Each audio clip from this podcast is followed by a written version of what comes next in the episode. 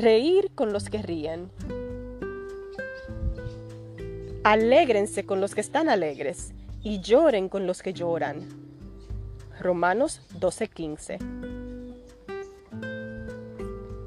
Mucho más fácil que llorar con los que lloran es reír con los que ríen.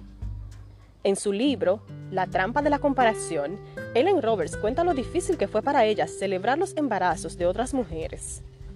Luego de tener su primer hijo, Ellen pasó por un periodo de infertilidad secundaria. Mientras que ella no lograba quedar embarazada, parecía que todas las demás mujeres sí. Como líder de la iglesia, Ellen debía participar en las dedicatorias de todos los bebés. Cada bebé que bendecían era un doloroso recuerdo de lo que ella no podía tener. Un día, una anciana de la iglesia se acercó a Ellen y la desafió a alegrarse de corazón por esas mujeres aun si esa bendición nunca llegaba a ser suya nuevamente. Alegrarse con los que se alegran es un verdadero desafío. ¿Puedes celebrar cuando otra recibe la promoción que querías? ¿Puedes alegrarte cuando otra recibe la atención de un hombre en particular o la bendición de una boda o un hijo en casa nueva? Ellen escribe, cuando celebramos con otra mujer cada bendición o éxito que ella disfruta, estamos renunciando a nuestro derecho a tener lo que ella posee.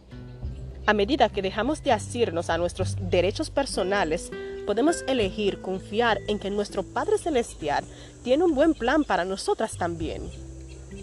Será bueno, aun si lo que Dios planifica darnos es completamente diferente de lo que ella tiene y de lo que esperábamos.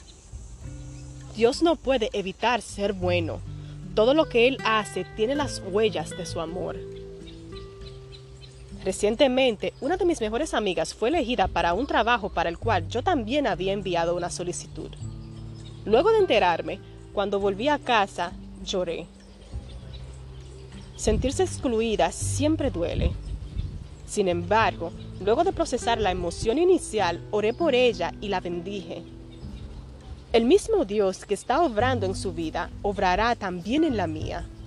Mientras tanto, elijo celebrar su éxito y recordar que Dios está escribiendo una historia única en mi vida. Porque como escribe Shanna Nikest en Agridulce, algunas veces el final más feliz no es el que continúas anhelando, sino uno que te es imposible ver desde donde estás. Lo que sea que Dios tenga ideado para mí será bueno. Él no quiere obrar de otra manera. Señor, quiero amar a otras mujeres como me amo a mí misma.